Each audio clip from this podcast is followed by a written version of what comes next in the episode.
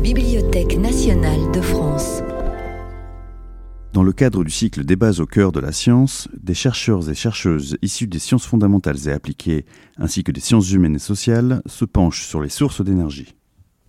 Bonsoir et bienvenue sur la chaîne YouTube de la BNF en partenariat avec RFI.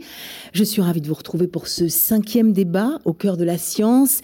Il sera question d'énergie au pluriel. Évidemment, quelles énergies pour demain? Immense question autour d'une insoluble équation. Comment répondre aux besoins sans cesse croissants d'une population toujours plus nombreuse, de sociétés toujours plus énergivores, alors que l'épuisement des ressources fossiles, charbon, pétrole, gaz est une réalité? À laquelle s'ajoute la nécessité absolue de réduire nos émissions de gaz à effet de serre. Alors puisque nous n'avons pas le choix, comment faire? Cette indispensable transition vers des énergies renouvelables, solaires, éoliens, hydrauliques, qui ont elles aussi pour l'instant du moins leurs limites Faut-il changer radicalement de modèle? Comment aller vers la sobriété et l'efficacité énergétique? Quel choix opérer en matière d'énergie renouvelable précisément et de nouvelles technologies Pourra-t-on se passer du nucléaire Quel mix énergétique inventer pour répondre à nos besoins actuels et à ceux des générations futures? Autant de questions que nous allons soulever ensemble ce soir avec nos intervenants. Vous pouvez vous aussi, chers amis internautes, euh, poser vos questions, poster vos réflexions euh, sur le chat. Euh, Chloé Cotour, qui est avec nous du département sciences et techniques de la BNF, nous relayera vos questions, vos réflexions au fur et à mesure de ce débat qui ne se veut pas polémique, mais qui a pour but d'ouvrir à la réflexion en toute connaissance de cause et des faits, à nous de faire les choix ensuite et, de nous faire notre opinion et de faire les choix les plus judicieux, comme va nous y inviter alors la spécialiste de l'économie de l'énergie, Anna Créti. Bonsoir Anna Créti. Bonsoir. Vous êtes professeur d'économie à l'université Paris-Dauphine, PSL, directrice de la chaire économie du climat et de la chaire économie du gaz, co-autrice chez Cambridge University d'un ouvrage remarqué sur l'économie de l'électricité et vous nous apportez de nombreuses pistes soutenables qui vont inspirer notre débat et le dégager des idéologies quelles qu'elles soient. Bonsoir Marc Fontcave. Bonsoir. Vous êtes professeur au Collège de France, membre de l'Académie des sciences, titulaire de la chaire de chimie des processus biologiques au Collège de France. Vous travaillez, Marc Fontcave, depuis de nombreuses années dans votre laboratoire pour développer des techniques innovantes de photosynthèse artificielle afin de résoudre les immenses problèmes de stockage des énergies renouvelables. Pour vous, la transition écologique ne pourra se faire qu'au prix d'efforts de longue haleine, reposant euh, à la fois sur un changement des comportements et sur des innovations technologiques. Comme vous l'expliquez dans votre ouvrage, Halte au catastrophisme, les vérités de la transition énergétique, paru au début de cette année aux éditions Flammarion. Bonsoir Yves Marignac. Bonsoir. Vous êtes le porte-parole de l'association Negawatt, expert indépendant sur le nucléaire et l'énergie. Votre objectif est de nous montrer, de nous convaincre peut-être qu'un autre avenir énergétique sans ressources fossiles, sans nucléaire est possible. C'est la démarche de votre association, un Negawatt, de promouvoir la sobriété, l'efficacité énergétique et le recours quasi exclusif aux énergies renouvelables à l'horizon 2050 promesse ou réalité. Nous avons, euh, en gros, 1h30 ensemble pour nous faire notre opinion, mais avant de nous projeter dans les énergies de demain, je vous propose un petit retour en arrière. Vous en avez l'habitude dans les extraordinaires collections de la BNF où nous sommes pour découvrir comment, il y a près de 100 ans, nous envisagions notre futur énergétique et combien la prospective est souvent malaisée entre science et science-fiction, optimisme ou catastrophisme. Voilà de quoi nous faire sourire et nous renvoyer aussi, euh, je pense, à plus d'humilité avec euh, ce numéro euh, daté du 2 février 1933 de la revue de vulgarisation scientifique Science et Monde qui s'interroge sur l'électricité en l'an 2000. alors depuis sa découverte, hein, l'électricité en 1933 avait déjà conquis l'éclairage, les transports en commun, l'industrie. Elle est à ce moment-là toujours, déjà, encore, je ne sais pas comment il faut dire, pensée comme l'énergie de l'avenir. Alors rappelons que dans l'entre-deux-guerres, elle est principalement produite cette électricité euh, par centrale thermique, c'est-à-dire par combustion du charbon ou par hydroélectricité, euh, grâce à la construction de barrages. Euh, les enjeux de production ne sont pas les seuls. Il faut aussi transporter et stocker l'électricité. Cet article de Science et Monde, donc 1933, présente de nouvelles technologies, encore à l'état de projet ou d'études de laboratoire, voire d'utopie. Euh, sont évoqués, vous le voyez sur cette image, le moteur à radium de Pierre Curie et la possibilité future d'utiliser l'énergie libérée, alors je cite, par la désintégration de la matière mais aussi la mobilisation euh, de toutes les euh, ressources naturelles comme le vent, et oui déjà, qualifié de suprême ressource de l'avenir qui pourra être transformée en énergie électrique grâce à la construction de grandes éoliennes qui n'ont pas tout à fait l'architecture que l'on connaît aujourd'hui.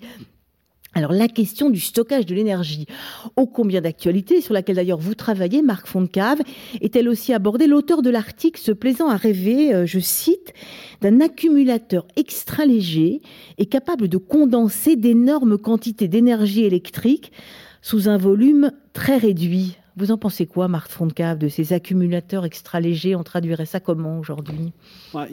J'ai l'impression qu'ils avaient tout compris euh, déjà en 1933. Euh, puisqu'il parle d'énergie renouvelable, euh, éolienne, il parle de stockage, euh, et, il parle d'électricité. Et, on aura le temps de, voir ce que peut être le, mix énergétique de demain, mais en gros, c'est effectivement plus de place aux énergies renouvelables, plus d'électricité. Et, et, en effet, à partir du moment où on se retrouve avec ces énergies intermittentes, comme l'énergie solaire ou, éolienne, euh, se pose le problème du stockage. et, sur les accumulateurs, puisque je, termine là-dessus, euh, alors ils, appellent ça des accumulateurs. Aujourd'hui, on appellerait ça des batteries. C'est ça. et, effectivement, ce rêve de stocker de l'énergie dans les batteries, donc ça existe depuis depuis très très longtemps. Mais en même temps, ce qu'on apprend là, au-delà du fait qu'en effet ils avaient compris pas mal de choses, c'est que, euh, comme je le dis, euh, les choses ne sont pas simples parce qu'avec les idées qu'ils avaient, euh, ça fait donc maintenant 90 ans, mhm. on en est quand même toujours à, malgré des efforts considérables hein, de chercheurs. Je vous rappelle qu'il n'y a pas si longtemps, on a attribué le prix, le prix Nobel à, trois scientifiques qui ont découvert la, la pile lithium-ion. Donc voilà, donc il faut du temps et qu'il y a des contraintes physiques qui font que malgré euh, ces, visions euh, excellentes, euh, ben, on n'y est pas encore et que les batteries, ça va venir, mais ça ne permet pas de stocker les quantités massives d'énergie on va y venir, hein. je vais vous faire réagir hein, euh, chacun d'entre vous, euh, Anna et, Yves. Je veux juste terminer euh, sur, cet article de Science et Monde bah, qui se conclut ainsi. Nous imaginons qu'à cette époque, donc il se projette en l'an 2000, si proche de nous que nos enfants peuvent l'atteindre, je vous rappelle que nous sommes en 1933, toutes les sources d'énergie sont mobilisées, non seulement les chutes d'eau, et le charbon pulvérisé brûlant directement dans des turbines génératrices d'électricité, mais encore le vent fournissant l'électricité par une poussière de moulins répartis partout dans le monde, et aussi les usines thermiques à vapeur d'océan. Tiens donc, l'énergie électrique se distribuera dans le monde avec la même aisance, écoutez bien, qu'aujourd'hui les bidons d'essence. Et oui, en 1933, on rêvait donc d'une énergie électrique qui serait produite à l'infini grâce au progrès technique. En 2021, on rêve de pouvoir satisfaire la demande énergétique aux moyens d'énergie propre et renouvelable. Dans les deux cas, est-ce qu'il s'agit d'une vision utopique? Et là, c'est à l'économiste de l'énergie que vous êtes, euh, que je vais demander de réagir. Je suis toujours passionnée par ces exercices un peu de retour au passé pour voir comment euh, les futurs hein, euh, et avait été pensé. Et euh, je suis d'autant plus sensible en fait euh, que dans mon métier, je pense que notre force est justement celle d'avoir un peu les enseignements du passé. Euh, c'est incroyable de, voir à quel point cette généralisation de l'usage de l'énergie, de l'électricité en particulier, était vue aussi comme quelque chose de magique, quelque chose qui était vraiment très lié au progrès. Euh, si on doit faire euh, juste pour cette question de, de, de la diffusion de, et du déploiement de l'électricité, euh, il faut faire quand même les constats qu'aujourd'hui, encore une fois, quelque chose qui était euh, qui nous ramène à la différence entre cette vision un mm. peu futuriste, progressiste et ce qu'on a acquis aujourd'hui, donc en plus des aspects techniques que, que l'on vient de, de, souligner, on n'a pas encore l'accès universel à l'électricité. Mm. Euh, Précarité énergétique. Oh, alors, il y a différentes dimensions. On peut avoir, euh, comme c'est le cas par exemple euh, d'une très grande partie de, l'Afrique, euh, vraiment des populations qui n'ont pas d'accès à l'électricité. Donc là, c'est assez drastique. On peut avoir des problèmes qui sont plus hum, d'une électricité qui est trop chère par rapport aux moyens, euh, euh, disons, de généralisation des, des, des, populations qui ne peuvent pas euh, se permettre de payer toujours la facture d'électricité. Donc, c'est ce qu'on appelle les problèmes de, euh, de la vulnérabilité énergétique en général. Et après, on peut avoir effectivement, même dans les pays développés, un problème qui devient de plus en plus important de pauvreté énergétique. Euh, c'est le cas où euh, des foyers dédient plus de deux tiers de leurs euh, revenus aux dépenses en énergie ou vivent dans des passoires énergétiques.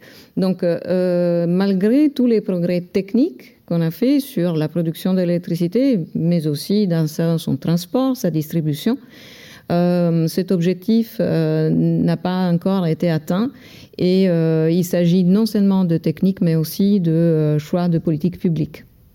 C'est un choix. Alors Yves Marignac, mais je retourne maintenant vers vous. Euh, c'est un choix. Que pensez-vous de cette euh, prospective, vous qui êtes donc membre de, de, de cette association euh, Négawatt Vous êtes plutôt dans une vision qu'il faut euh, consommer moins d'électricité, réduire notre consommation, être dans la sobriété. En même temps, Anna Créti soulignait avec justesse que euh, bah, c'est pas le cas pour tout le monde hein, sur cette Évidemment. planète. Donc où est-ce qu'on en est et, est-ce que vraiment c'est une question de choix aussi? Oui, alors d'abord moi je trouve ça euh, passionnant aussi euh, de se replonger dans euh, des, visions qui portent sur le même type d'horizon que celui qu'on doit considérer aujourd'hui quand on se pose notamment la question de la lutte contre le changement climatique, hein, puisque l'objectif fixé aujourd'hui c'est maintenir le réchauffement moyen de la planète sous euh, 1,5 degré à l'horizon de la fin du siècle. Donc on est pratiquement sur les mêmes, euh, sur les mêmes horizons. Et ce que je trouve très intéressant dans, cette vision, qui nous appelle euh, évidemment à euh, un exercice critique sur ce que nous sommes capables aussi de produire d'un point de vue prospectif, c'est que d'une certaine manière, sur le plan technique, avec toutes les approximations qu'on peut avoir quand on projette l'évolution des technologies, elle est plutôt juste. Et notamment l'idée que l'électricité va devenir, de par son caractère pratique, euh, une forme dominante de, de distribution de, l'énergie, euh, mais euh, elle est euh, profondément fausse par rapport aux limites auxquelles euh, on est euh, confronté aujourd'hui. Et euh, effectivement, ça nous, appelle à euh, prendre en compte, lorsque on réfléchit à la prospective de l'énergie, non seulement les évolutions technologiques, mais aussi euh, les conditions de leur déploiement, les conditions de leur partage, de leur accès. Et là, on touche non seulement à de la technique, mais aussi à de l'économie et euh, à de la politique, effectivement. Mais euh, vous avez posé ça au départ sur une prospective entre optimisme et catastrophisme. Et je crois que c'est précisément ce dont on a besoin aujourd'hui, et c'est euh, ce que la voie, en tout cas étroite, euh, que nous cherchons euh, dans le travail que, que nous faisons avec l'association Négawatt. On a à la fois besoin de renoncer à cette espèce d'optimisme technologique qui s'est développé encore plus dans la deuxième moitié du siècle, avec l'idée que les solutions technologiques résoudront tous nos problèmes. Il faut aujourd'hui prendre en compte le fait que la planète a des limites. Et c'est ça qui nous oblige à intégrer dans l'équation la maîtrise des ressources et donc une action sur nos consommations. Euh, mais euh, voilà, il faut pas sombrer, enfin rester dans cet optimisme un peu béat, mais il faut pas non plus sombrer dans le catastrophisme et se dire, comme le font certains, que l'effondrement euh, est inévitable. Il faut chercher une voie et cette voie, elle passe effectivement par une prise en compte des options techniques, mais aussi des conditions politiques et économiques de déploiement. Marc Fonteca, vous voulez réagir? J'ai envie qu'on qu démarre euh, oui. euh, sur le, le, constat que vous partagez au fond tous oui, quand même, sûr. qui est sur l'épuisement des énergies fossiles, l'obligation de réduire nos émissions de gaz à effet de serre, mais aussi notre consommation, qu'il faut aller vers des énergies renouvelables. Je crois que ça, c'est un constat qu'on partage tous et qui est quand même, euh, effectivement, hein, on va tomber ni dans le catastrophisme, ni dans un optimisme béat, c'est pas ça le propos, mais établir les bases. Ce constat-là, vous êtes d'accord aussi, oui, C'est vraiment le constat de base, je crois. Je crois qu'on est tous d'accord. Voilà. Là, là, où je voudrais mettre un bémol, peut-être, c'est pour ne pas non plus basculer sur un sentiment que je ressens parfois, alors je ne sais pas comment l'appeler, de technophobie ou de, mmh. de, de, de critique mmh. de la science et de la technique. Parce que Anna tout à l'heure a dit on n'y est pas arrivé. Mais en même temps, depuis 1933, certes, il y a de la précarité énergétique, il y a des, parties entières de la planète qui n'ont toujours pas vu un électron, euh, mais, néanmoins, euh, l'humanité, euh, aujourd'hui presque 8 milliards d'habitants, a, vécu un, progrès fantastique, et donc il ne faut pas... Et, ce progrès fantastique, bien sûr, c'est en partie grâce aux énergies fossiles, et c'est pour ça qu'il est si difficile de s'en débarrasser. Mmh. Et deuxièmement, c'est aussi grâce à la technique justement et à la science. C'est pas parce que je suis moi-même chercheur, mais mais quand même, il faut regarder les choses en face. Et d'ailleurs, si la révolution énergétique est possible à travers le développement des nouvelles énergies, c'est bien parce que euh, euh, il y a eu aussi bien au niveau de la recherche fondamentale que de la recherche technologique et industrielle, parce que là aussi, on a aussi l'habitude de dire les industries euh, jouent pas le jeu, etc. Moi, je dis qu'elles le jouent, pas assez peut-être, mais dans la grande majorité le jouent. Mais tout cet ensemble-là, ce continuum de recherche, a fait la découverte de l'effet photovoltaïque, donc aujourd'hui l'énergie solaire a, découvert, euh, euh, les, a, amélioré les batteries, donc euh, tout le développement de lithium-ion et de la mobilité électrique qui est possible. Sans ça, il n'y aurait même pas de possibilité de faire la moindre révolution énergétique. Donc, il faut faire attention. Il y a eu des progrès fantastiques effectivement, maintenant, on se retrouve devant une sorte de, mur un peu difficile qui est constitué par l'accroissement de la population, évidemment très important, qu'il faut nourrir, alimenter en énergie. Et en face, on voit effectivement des limitations de ressources. Donc là, on se pose de nouvelles questions. Mais moi, je suis quand même. C'est pas pour dire que la science elle doit être béatement euh, mmh. adorée, mais je continue à penser qu'il y a tout un tas, et c'est ce que je dis dans le, dans le livre, mon optimisme, il est aussi dans le fait que euh, je vois euh, des jeunes gens pas assez euh, dans mon laboratoire ou dans plein de laboratoires dans le monde essayer d'apporter des réponses technologiques. parce qu'il y a encore des, questions à, résoudre. Mais, mais, justement, je trouve que si on voilà, C'était juste le petit bémol. Ça me semble très intéressant parce que justement, comment dire, ce sont des questions éminemment complexes où on commence à avoir, euh, j'ai envie de dire, plus de billes, on sait nos limites, on sait jusqu'où on peut aller, plein de choses qu'on ne sait pas encore, mais qu'au fond, il faudrait qu'on prenne tous à bras le corps, c'est-à-dire que la science, euh, la technique, euh, notre esprit humain pourrait prendre ça à bras le corps, il faut le prendre aussi avec la vision économique, il faut le prendre aussi avec la vision...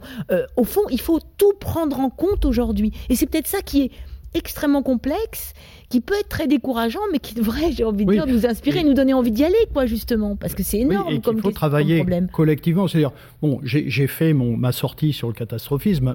Maintenant, pour moi, d'une certaine façon, c'est terminé cette histoire.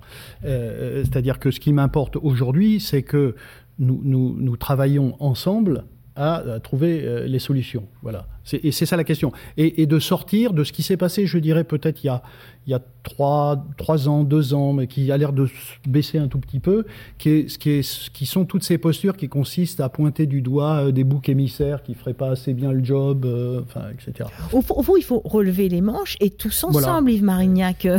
oui, oui, alors enfin, d'abord, évidemment, il faut surtout pas, quand, quand je dis qu'il ne faut pas rester dans cet optimisme béat sur le fait que la technologie seule va nous sauver, ça ne veut pas du tout dire qu'il faut tourner le dos à la technologie et encore moins à la science et à la connaissance.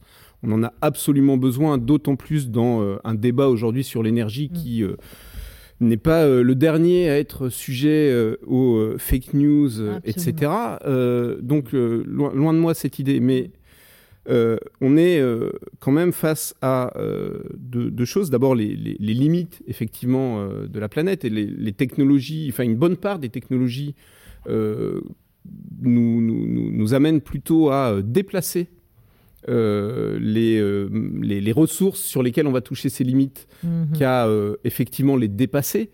Je pense en particulier aux batteries qu'on vient d'évoquer qui euh, euh, vont, euh, si on projette aujourd'hui le type d'évolution qui est dans un certain nombre de scénarios, en fait, substituer une, le, risque, enfin, l'épuisement progressif des énergies fossiles par l'épuisement progressif des métaux critiques pour, pour les batteries. Donc on voit bien que ce type de solution technologique n'est pas une vraie solution au mhm. problème que l'on doit affronter. Et puis il y a un deuxième enjeu qui est que, en fait, et plus le temps passe, plus on est confronté à l'urgence.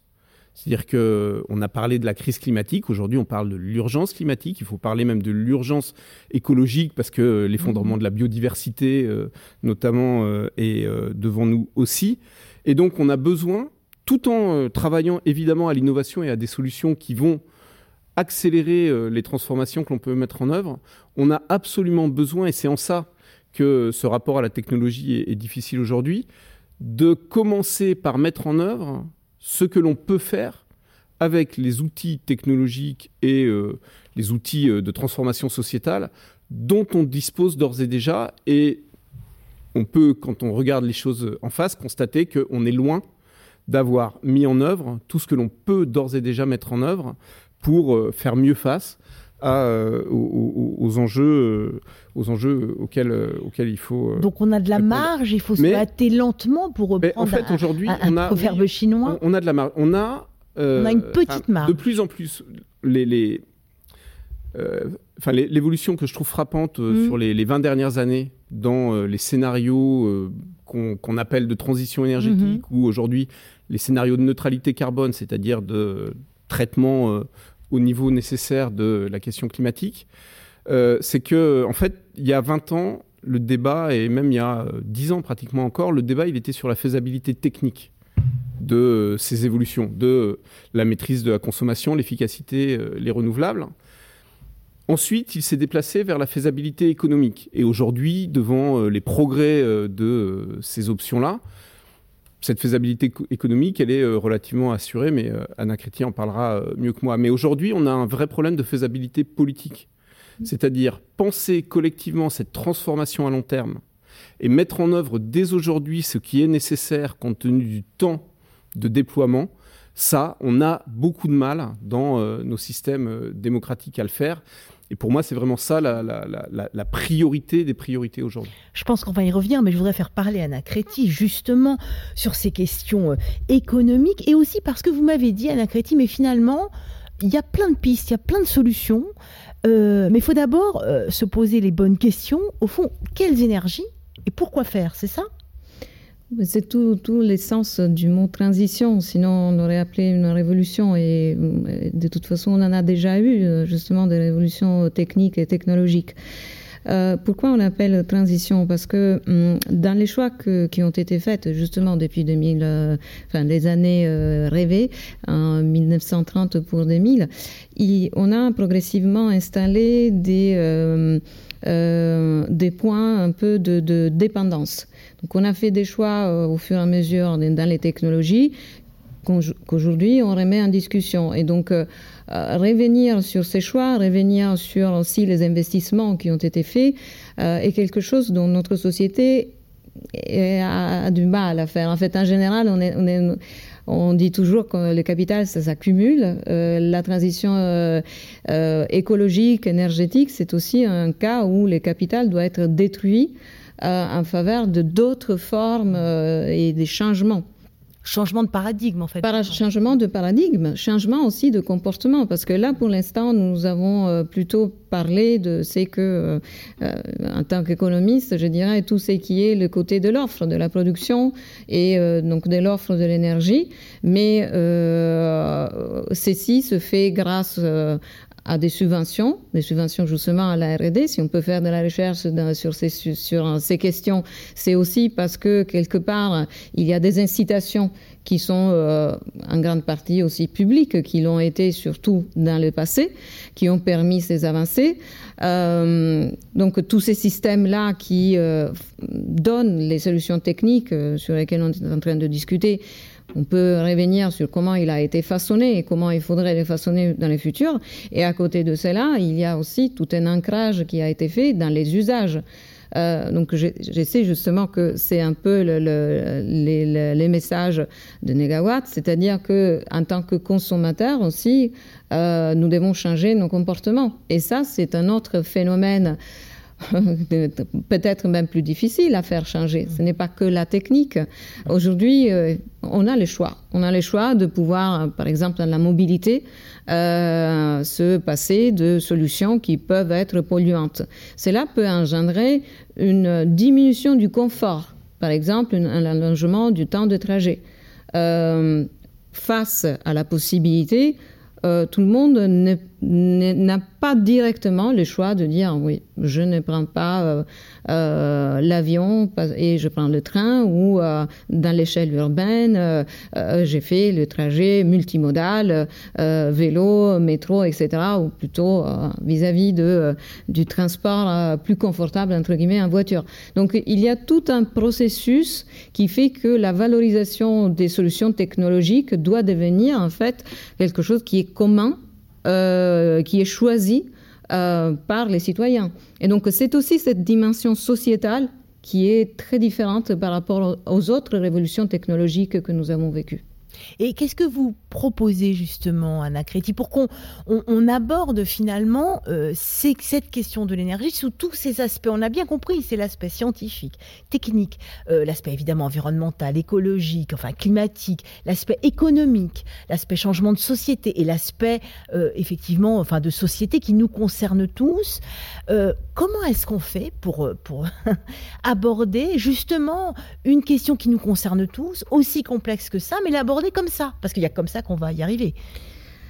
Euh, l'économiste à nouveau dirait que c'est toute une question d'incitation. C'est-à-dire que euh, après la connaissance, après les constats, après le fait de dire oui, on a des solutions qui sont possibles. Et le deuxième constat, comme je disais, on n'y va pas de façon spontanée.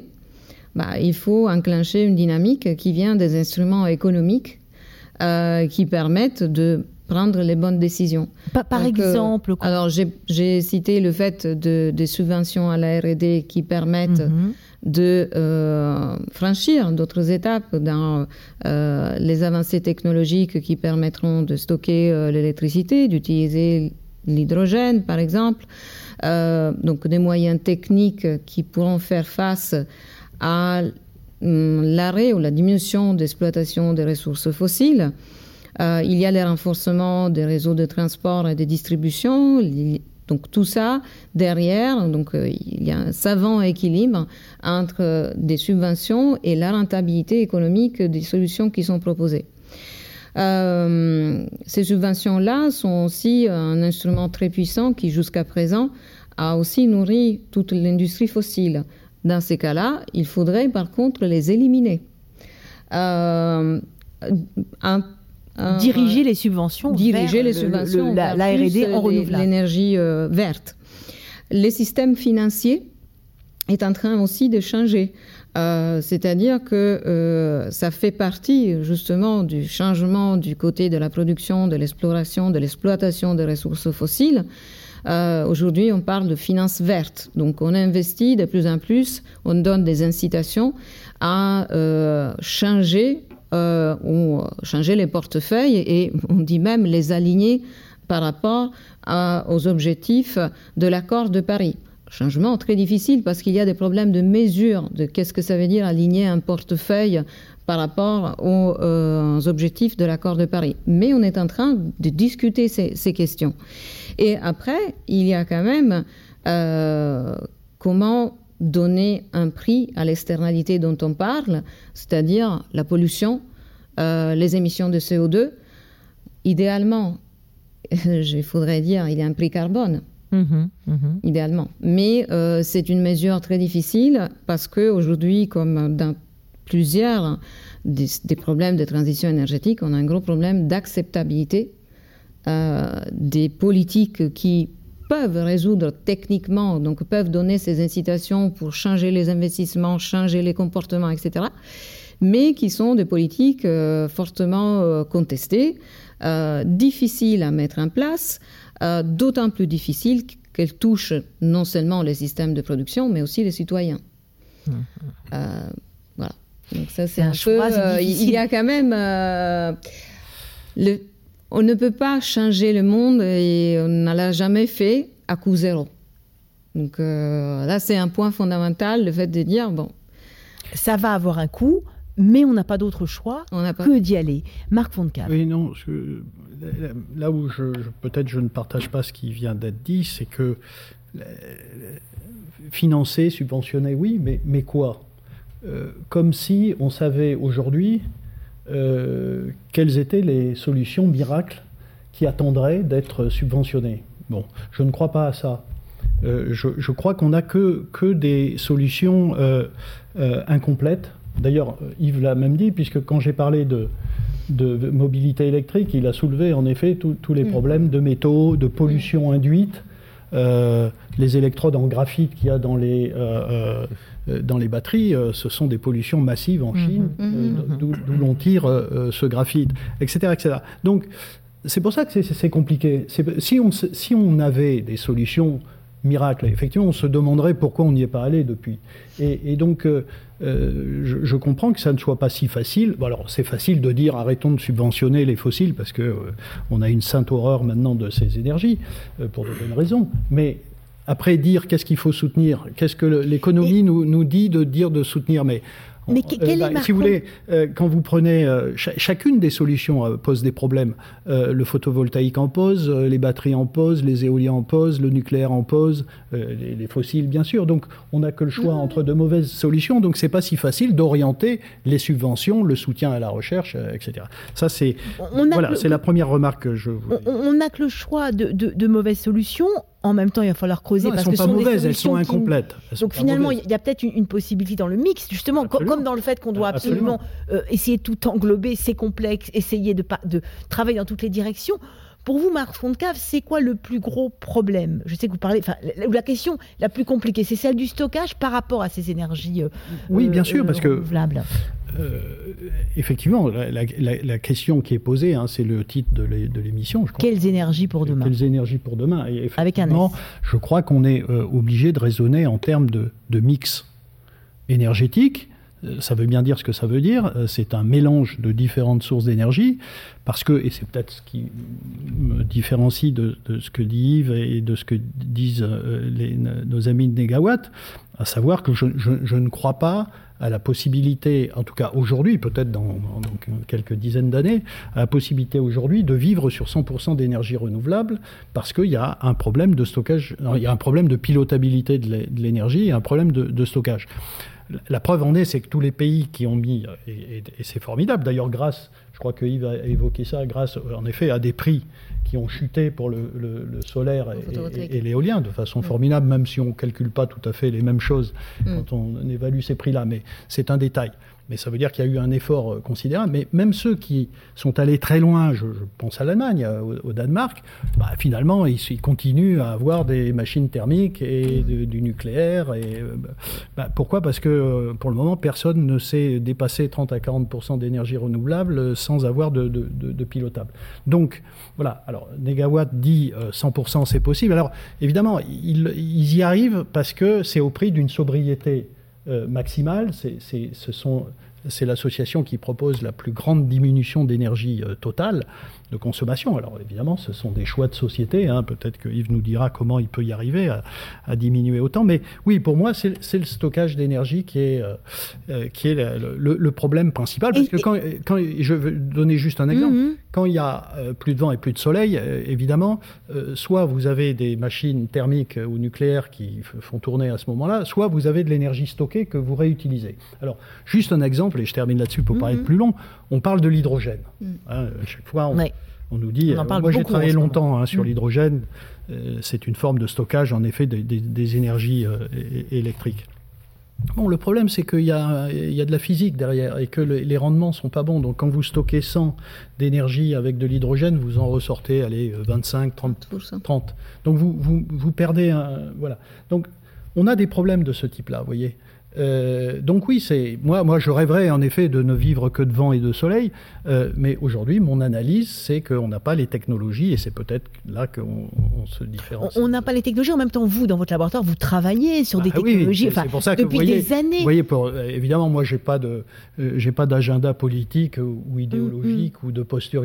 Il s'avère que je suis en plein là-dedans dans mon labo, alors modestement avec des, de brillants étudiants qui passent leur vie à ça, on essaye de trouver des, des, des façons de de stocker de, l'énergie euh, solaire. En, vous inspirant notamment enfin, de la photosynthèse. Voilà, euh, on vient d'ailleurs aujourd'hui, 8 juin, on vient d'obtenir un prix de la Royal euh, Society of Chemistry anglaise pour un résultat en effet de photosynthèse artificielle qui a été publié dans les, les mm, Proceedings de l'Académie des sciences des États-Unis. euh, oui, on, travaille là-dessus, mais je sais parce que j'y suis dedans qu'il y a des problèmes et qu'on ne on les a pas encore résolus. Pour vous, c'est une question de temps. Enfin, ces problèmes-là de stockage, par exemple, sur les techniques très innovantes sur lesquelles vous travaillez, qui sont euh, de, de, copier finalement euh, la nature ou la chimie naturelle. Est-ce que vous pensez que c'est une question de temps? Est-ce que vous pensez que c'est une question de saut ah, C'est une question. C'est une question de limite fondamentale de la physique d'une part, une certaine limite, alors on est encore loin de cette limite.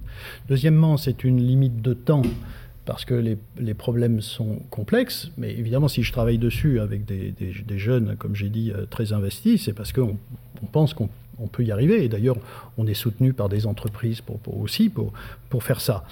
Mais ce temps, il, est important. Et là aussi, peut-être il y a une euh, divergence euh, avec Yves, c'est que je sens bien, je sais bien qu'il y a une certaine urgence, mais on ne peut pas euh, non plus parce que c'est urgent, faire croire aux gens qu'il faut investir, enfin les fameuses subventions, dans des technologies qui en fait ne sont pas des solutions, enfin ne sont pas des solutions optimales. Donc il faut trouver un bon équilibre à la fois dans le message et dans l'action, qui est de dire, bah, écoutez, y a, on va y arriver, aussi bien d'ailleurs à la fois par la sobriété en partie, mais aussi par de la science et de la technologie. Mais si jamais la fin du monde est, effectivement dans trois ans, comme certains l'ont annoncé, euh, bon bah, euh, de toute façon, c'est pas la peine, hein, c'est râpé. Hein. Les, Allemands, pour se débarrasser du nucléaire, ça fait 11 ans presque après Fukushima, ils sont passés de 18 à 11 du nucléaire. Bon, euh, vous voyez, ça, ça se fait pas comme ça. Quoi. Et pourtant, ils en avaient une vraie volonté. Hein. Bon, mm. vous voyez, c'est ça que je veux dire. Donc, Effectivement, euh, le, climat, parce qu'on ne va pas aller assez vite, va euh, euh, se durcir, ça va être plus chaud. Il y en a qui vont souffrir, d'autres peut-être un peu moins. globalement, ça va être pénible. mais, mais à nouveau, hein, je ne pense pas que, que, le discours sur l'urgence soit suffisant pour trouver les solutions. Voilà. Yves Marignac. Oui, alors je vais, je vais revenir peut-être sur, euh, sur cette idée de changement de paradigme pour, euh, pour, pour, faire le lien avec ce que nous considérons être la nécessité de la sobriété et expliquer un peu plus peut-être euh, ce qu'on entend par sobriété. Mais ce, ce, changement de paradigme, et l'exemple de, de, 1933 nous, nous, y renvoie aussi, c'est en fait la fin de la société d'abondance. dans cette illustration de 1933, mm-hmm. et Marc l'a évoqué, on a découvert depuis l'effet photovoltaïque on a découvert aussi euh, l'énergie nucléaire. Euh, et donc, on a ajouté des capacités techniques de production d'énergie que l'on n'imaginait même pas à l'époque. Et donc, tout ça aurait dû renforcer cette idée d'une société d'abondance où, effectivement, l'énergie, les ressources sont suffisamment abondantes grâce aux technologies mmh. pour nous alimenter. Et en fait, non. Euh, et ça, ça nous pose aujourd'hui un problème fondamental, mmh. extrêmement nouveau dans notre rapport en tant qu'humanité à l'énergie et aux ressources en général, c'est que peut-être pour la première fois, il ne faut plus procéder par addition de solutions euh, à d'autres qui viennent progressivement hmm. s'ajouter et les éliminer, mais on dit quand même, on, continue par exemple à utiliser du bois énergie sous une forme traditionnelle, euh, alors même qu'on a trouvé des manières euh, beaucoup plus efficaces aujourd'hui de, de, se chauffer. Donc il ne faut plus procéder par addition, il faut procéder par substitution il faut, il faut que certaines formes d'énergie, parce que toutes les énergies mm. ont des impacts et posent des problèmes, mais certaines plus que d'autres, euh, il faut euh, progressivement remplacer certaines énergies par d'autres, et même certaines ressources par d'autres, puisque, encore une fois, si euh, on ne prend pas en compte que l'effet climatique, mais les questions d'épuisement des ressources minérales, les questions d'atteinte à la biodiversité à travers l'extractivisme, etc., le problème est beaucoup plus large beaucoup plus systémique encore que, la question de l'énergie.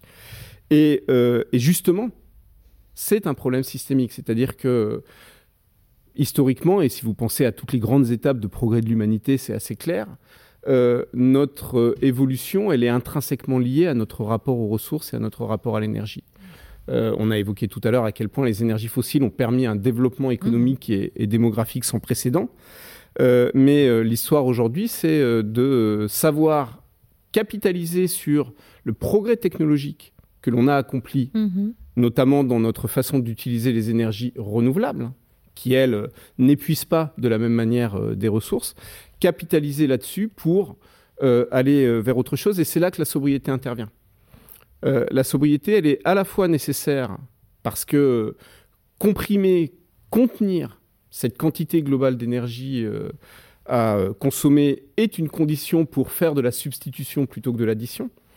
Pour le dire autrement, dans un monde où les ressources sont de plus en plus limitées, choisir les raisons pour lesquelles on consomme des ressources, mhm. parce que c'est ça fondamentalement la sobriété, fait de plus en plus sens, mhm. et d'autant plus dans nos pays qu'il faut maintenir la capacité d'autres populations euh, dans euh, des régions euh, où le développement économique est très en retard à progresser dans, leur accès à l'énergie. Donc la sobriété, elle est nécessaire par rapport à cette question de sortie de l'abondance, et elle est nécessaire aussi parce que vis-à-vis de la mise en œuvre de nouvelles solutions et du rythme auquel euh, on peut le faire, euh, eh bien effectivement, plus on contraint, plus on contient là encore le système, plus les nouvelles solutions que l'on met en place trouvent naturellement leur place et viennent effectivement se, substituer aux autres.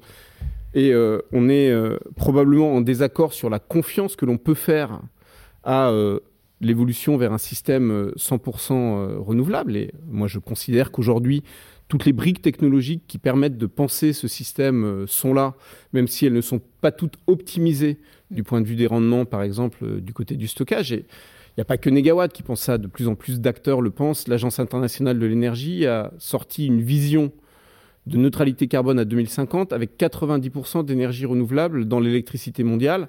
Si on est à 90%, les 10% qui restent, c'est du nucléaire. Ça veut bien dire qu'il y a plein d'endroits dans le monde où l'Agence internationale de l'énergie projette 100% renouvelable. Euh, mais euh, on n'est peut-être pas d'accord sur la confiance à faire dans euh, le point d'atterrissage, mais on devrait être d'accord sur le fait que c'est une priorité aujourd'hui d'investir dans la maîtrise de la consommation et dans le développement des renouvelables, parce que ce sont les briques dont on est le plus sûr quels seront des constituants indispensables du système énergétique de demain Là, je crois que vous êtes tous d'accord là-dessus, mais je voudrais faire intervenir. Juste une question peut-être. Oui, mais je voudrais bien faire intervenir un chrétien. Ensuite, euh, là-dessus, en plus, parce que l'économiste que vous êtes, quand on dit qu'il ne faut plus additionner maintenant, mais qu'il faut substituer, euh, vous avez sûrement votre mot à dire là-dessus. Oui, non, mais je pense que la clé est la substitution. La, différence, euh, c'est que je ne pense pas qu'on pourra y arriver spontanément. Mhm. C'est pour ça que je, je, je, dis que euh, tout est une question d'instruments économiques qui prennent le relais par rapport aux solutions techniques. Euh, parmi les solutions techniques existantes, déjà sans penser à celles du futur, je pense qu'il y a des biais énormes. C'est pour ça que je disais tout à l'heure, même sur les solutions qui existent, je ne suis pas sûre que spontanément, ni les citoyens, ni les entreprises euh, prennent les bonnes décisions. Euh, ils le euh, savent, mais ils ne les prennent pas. C'est une question de choix parce que c'est trop difficile. C'est parce que c'est une question de faire des efforts et, faire des efforts. Et, les, euh, Aussi parce qu'il y a une demande qui continue à être forte. Voilà, parce que voilà, c'est le fait de dire de, de, changer les habitudes de consommation n'est pas quelque chose de spontané parce que euh, cette abondance, on y a été habitué, on n'a pas internalisé les effets de, euh, des émissions de CO2, de la pollution locale. Et je voudrais aussi mettre un bémol sur le fait que, effectivement, bon, les scénarios, moi, j'ai toujours un peu de mal avec les scénarios, mais admettons. Euh, là, on parle de l'électrique, donc on parle de la décarbonation de l'énergie, et donc euh, un scénario 80% énergie, ben, électricité renouvelable est techniquement faisable, peut-être. Il faut, il faut voir comment on y arrive et à quel coût on y arrive. Ça, c'est encore une autre question. Mais les problèmes, quand on parle d'énergie, ce n'est pas seulement l'électricité, c'est toutes les énergies primaires et aussi l'usage de l'énergie dans les transports et dans l'industrie. Donc, par exemple, sur l'hydrogène, c'est vrai que il, euh, il, le, problème du rendement dont, dont on parlait tout à l'heure, c'est dans le stockage de l'électricité. Mais après, il y a un rôle de l'hydrogène qui est dans la décarbonation, par exemple, de l'industrie. Bien sûr.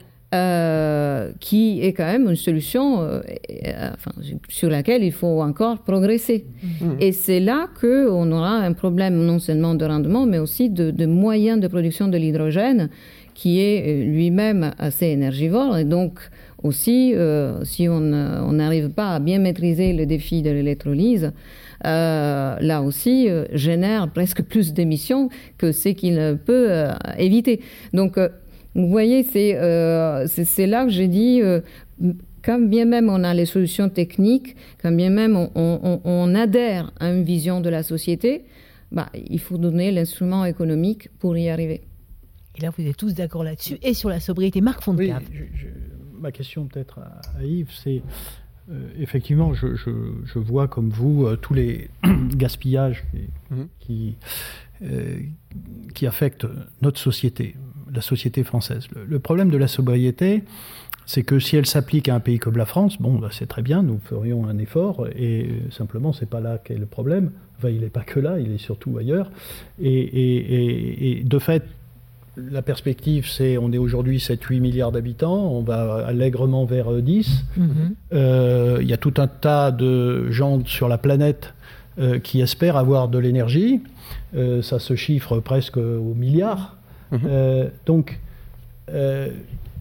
comment comment on peut, alors, si, on peut diminuer, parce que je crois que c'est à peu près les chiffres de, de négawatts, de, de, 50% la, euh, la, consommation énergétique, bon, pour un pays comme la France, euh, à nouveau, c'est bien, mais la France, c'est euh, 0,8%, ou en ajoutant les émissions extérieures, c'est 1,8% des émissions. Donc si la France disparaissait totalement de la planète, ça n'aurait strictement aucun impact sur le climat. Hein.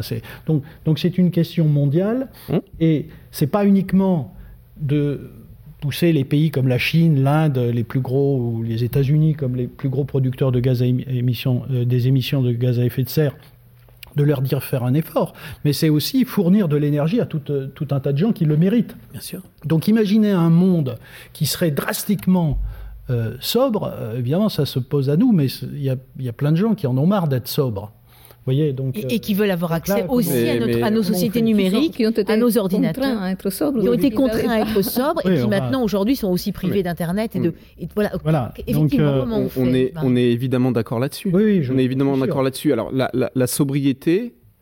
Euh, pour nous, renvoie. Alors, il y, y, a une théorie économique qui s'appelle la théorie du donut, qui voit l'économie comme voilà un beignet qui exprime en fait l'idée que l'économie, d'une manière générale, hein, et donc ça peut s'appliquer évidemment dans tous les pays, euh, et euh, nous sommes évidemment favorables à un rapprochement du niveau économique entre les pays, l'économie doit se situer entre deux limites.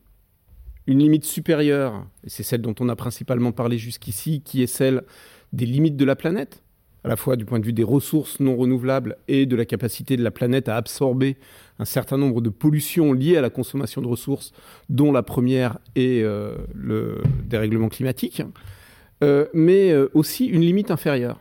Et cette limite inférieure, c'est celle, non plus d'un point de vue collectif, mais d'un point de vue individuel, de la satisfaction des besoins au niveau individuel de chacun sur cette planète. Et la sobriété, elle va donc de pair dans nos pays avec une réduction des gaspillages, mais elle va de pair dans nos pays aussi avec une plus grande égalité d'accès à l'énergie, puisque Anna a évoqué euh, la précarité énergétique, euh, c'est euh, évidemment quelque chose qu'il faut traiter, et elle va de pair avec un développement de l'accès à l'énergie dans les pays qui en ont besoin.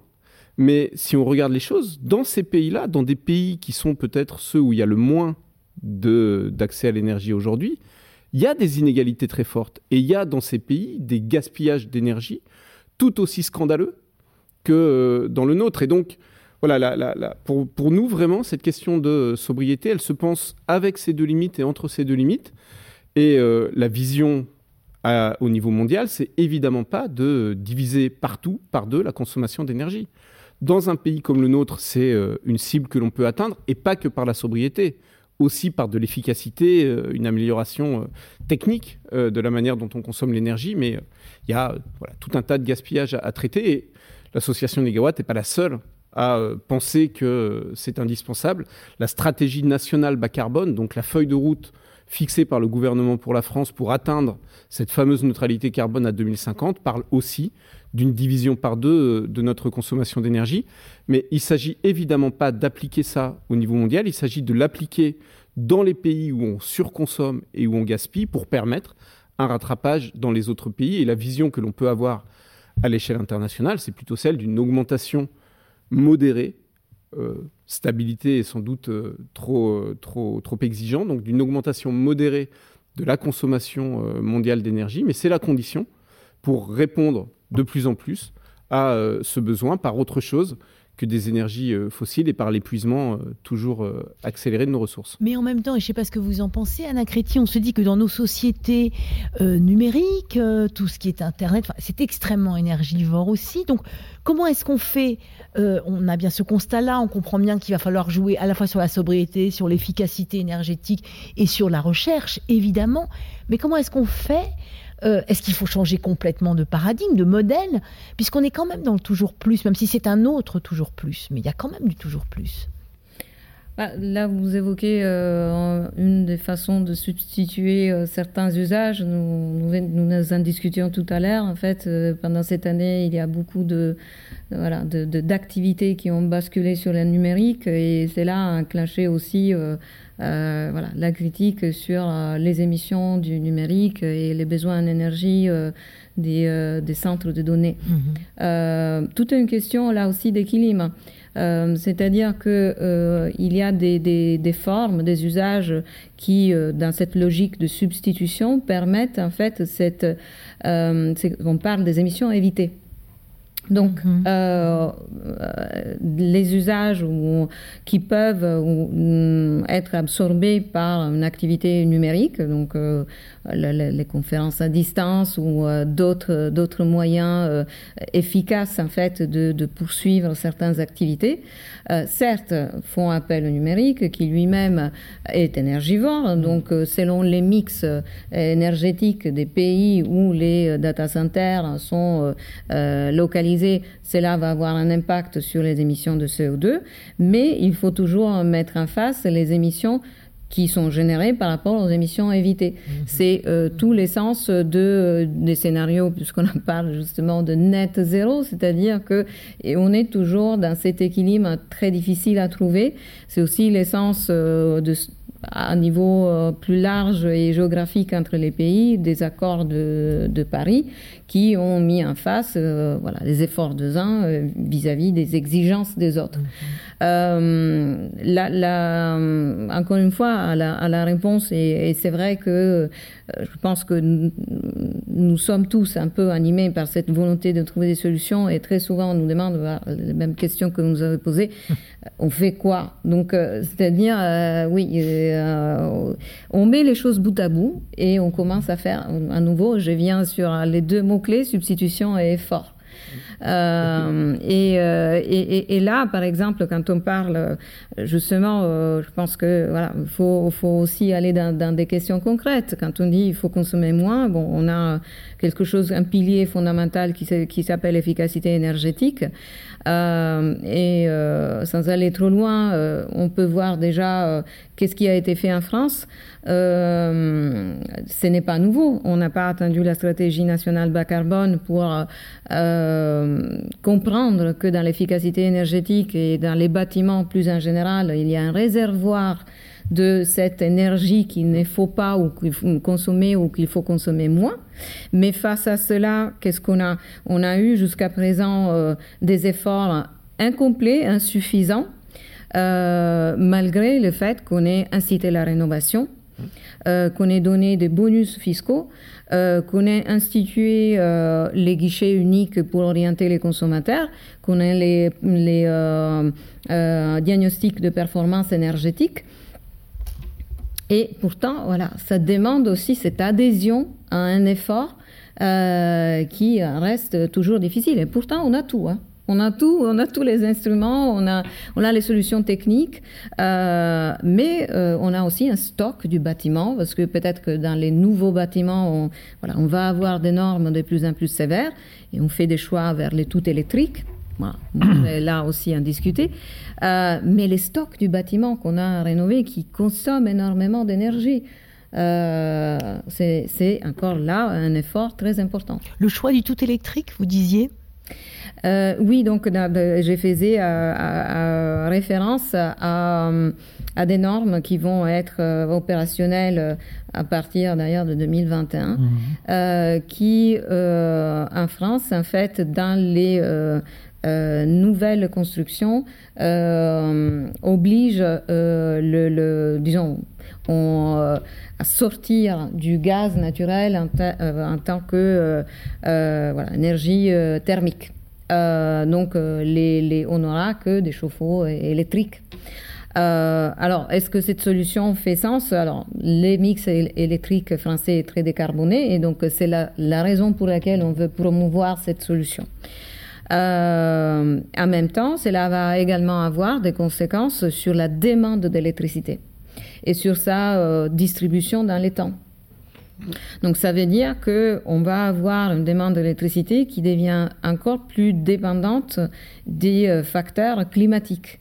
Donc euh, euh, là, ça va transformer euh, les aires de pic, ou ça va les accentuer, et donc ça, disons, ça, va aussi demander une autre façon de penser les mix électriques français et comment on peut utiliser dans ces mix les renouvelables, mais aussi peut-être euh, les voitures électriques en tant que euh, moyen de stockage, euh, d'équilibrage, les sources de flexibilité, le fine-tuning très fin entre les renouvelables et le gaz dans la production d'électricité. Donc vous voyez que le choix de dire on va avoir, on ne va plus avoir les droits d'avoir du chauffage au gaz, comporte après toute une euh, reconstruction derrière des choix euh, électriques, du mix énergétique euh, qui va en fait soutenir ces choix. On voit bien que tous les choix, oui, effectivement, ont leur importance, ont des conséquences. Vous parlez de mix énergétique. Alors, Marc Fontcave, je sais que là, vous n'allez pas être tous d'accord, mais voilà, vous, vous êtes pour un, en tout cas, en attendant, et pour le moment, vous êtes pour un mix énergétique qui consisterait en quoi? Le, point de départ de la réflexion sur euh, quel, peut être le, mix énergétique, c'est euh, à la fois le souhait d'aller le plus loin possible dans les énergies renouvelables, avec la notion qu'elles sont malheureusement euh, nulles à certaines périodes de la journée et de l'année. Enfin, la nuit, en général, il n'y a pas de soleil. C'est une réalité. Pas besoin d'être chimiste. C'est une réalité physique la nécessité évidemment de décarboner, et, là aussi, hein, ça prendra du temps mmh. d'enlever tous les fossiles. Euh, euh, troisièmement, parce que ces énergies renouvelables, pour l'essentiel, sont électriques. Hein, euh, le solaire, l'éolien, c'est finalement, on sait transformer tout ça en électricité. Donc c'est l'électricité. Et donc c'est le, le, problème du, du, stockage. Donc pendant les périodes où on va manquer d'énergie, à un certain niveau d'énergie renouvelable, euh, euh, le stockage n'étant pas résolu, c'est mon point de vue, mais on a vu qu'on n'était pas d'accord là-dessus, mais on ne va pas y revenir. Euh, on n'a pas toutes les solutions.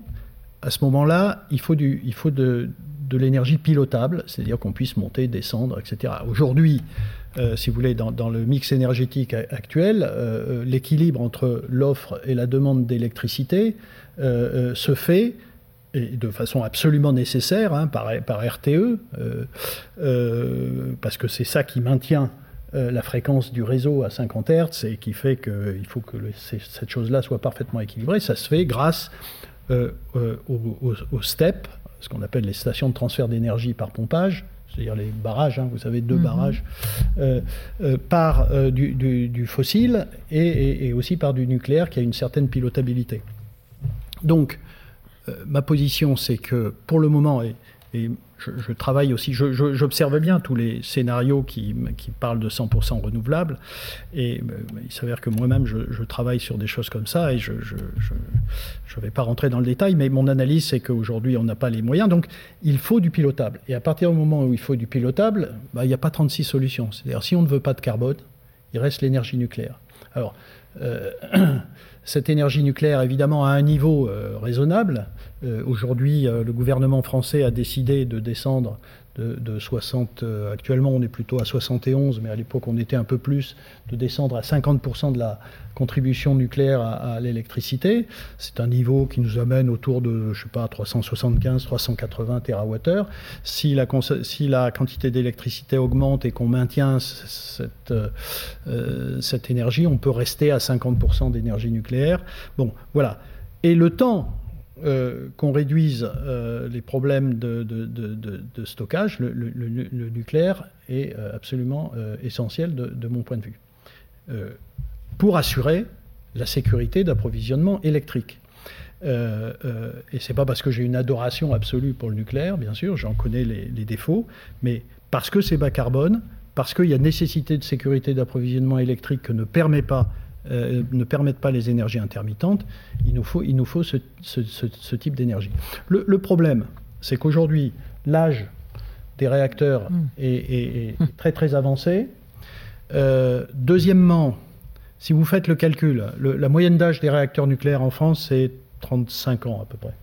Euh, même si ils ont été construits pour une vie de 40 ans, hein, même si l'autorité de sûreté nucléaire prolonge de 10 ans ou de 20 ans, parce que à 60 ans, il y a des pays comme les États-Unis qui le font, en 2050, de toute façon, il n'y aura plus de nucléaire si nous ne prenons pas la décision euh, de, euh, euh, d'en construire, même en, en, hein, en prolongeant sérieusement les, les, anciens. Voilà, donc aujourd'hui, il n'y a pas de politique nucléaire en France. D'ailleurs, je dirais qu'il n'y a pas de politique énergétique hein, pour, l'essentiel du gouvernement français. Euh, mais il n'y a en tout cas pas de décisions qui sont prises euh, pour le nucléaire.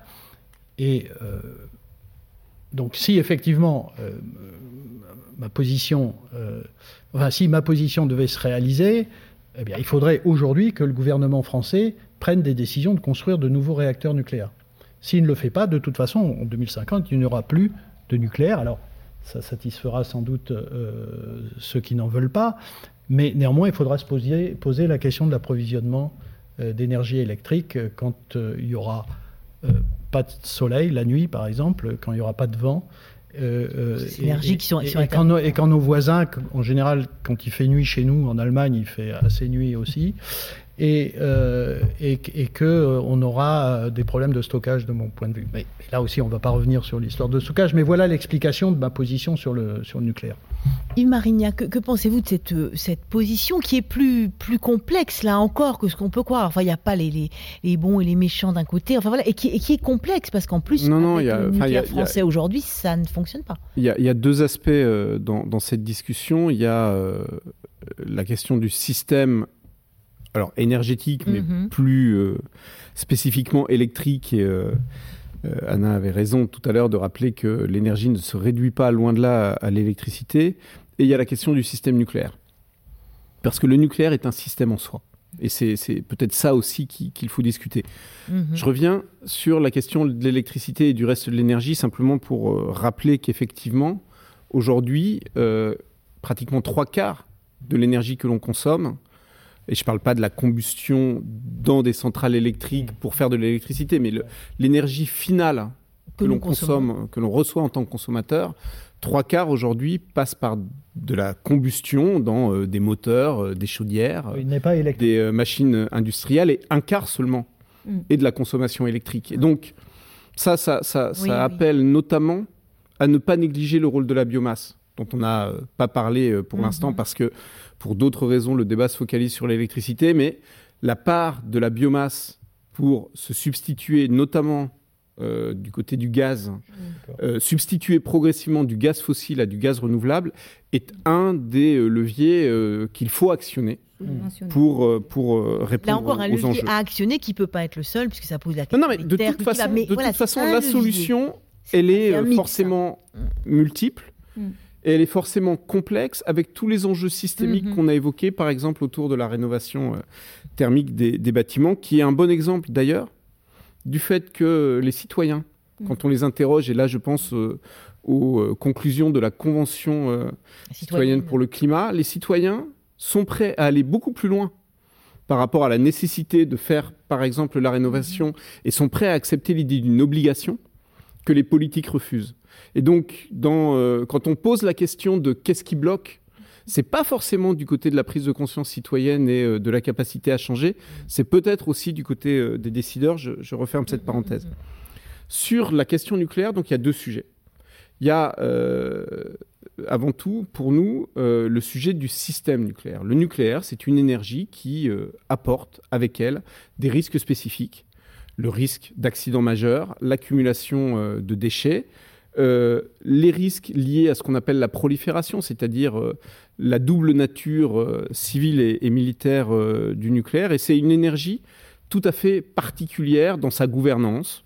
Je la qualifie souvent d'énergie régalienne. et très différente en cela des énergies renouvelables. Mhm. Et, et, ça veut dire que quand on projette un système avec du nucléaire ou pas, en termes d'évolution du système énergétique, ça embarque en fait des visions très différentes de la décentralisation, de la capacité des acteurs locaux à se saisir mhm. de, des enjeux. Euh, et euh, de, des, des, des, risques que l'on prend, sans parler du fait que le nucléaire, par ailleurs, consomme de l'uranium. Et donc, ça reste une, une, une, une énergie épuisable par comparaison avec les, renouvelables. Je referme là la parenthèse sur le système nucléaire et sur le système électrique. Bah, Aujourd'hui, euh, quand euh, il s'agit de faire de nouveaux investissements pour, euh, pour, pour, fabriquer des moyens de production électrique décarbonés qui seront là en 2050, clairement, la priorité, elle est aux renouvelables parce que c'est plus compétitif, c'est plus rapide à mettre en œuvre et donc ça permet ça donne en fait une sécurité plus grande par rapport à la perspective de fermeture de nos réacteurs. Quand on voit la vitesse à laquelle euh, ou la lenteur à laquelle euh, on construit euh, l'EPR de Flamanville, il n'est pas vraiment raisonnable de compter sur cette option-là pour l'avenir. Et quand on projette, là c'est peut-être une discussion qu'il faudrait approfondir, mais quand on projette en fait un système avec du nucléaire et des renouvelables, on est confronté d'un côté à un objet de production extrêmement centralisé et euh, certes pilotable, mais en grande partie euh, peu flexible, et à euh, des énergies renouvelables qui, elles, sont décentralisées et variables. Et en fait, on a pratiquement autant de problèmes à faire fonctionner ça dans un optimum technico-économique qu'un système que l'on peut projeter aujourd'hui avec des renouvelables et, et du stockable. C'est pour ça que, de notre point de vue, la priorité, elle est clairement du côté euh, de la projection vers un système 100% renouvelable. Juste, juste un point. Oui, par contre, il y a un critique qui va. Je comprends, non, non, mais je comprends parfaitement tous ces arguments. Euh, la problématique, c'est que pour, euh, enfin, pour Négawatt, pour Yves, c'est les énergies renouvelables numéro un, mais comme ça sous-entend que le problème du stockage, c'est-à-dire dans, dans, les périodes de non-production par ces énergies renouvelables, pour lui, sont, sont réglés à ce moment-là, évidemment, seront réglés. Il n'y a plus de question de pilotabilité de mmh. quelque source d'énergie. Mmh. Voilà, c'est là qu'est la différence.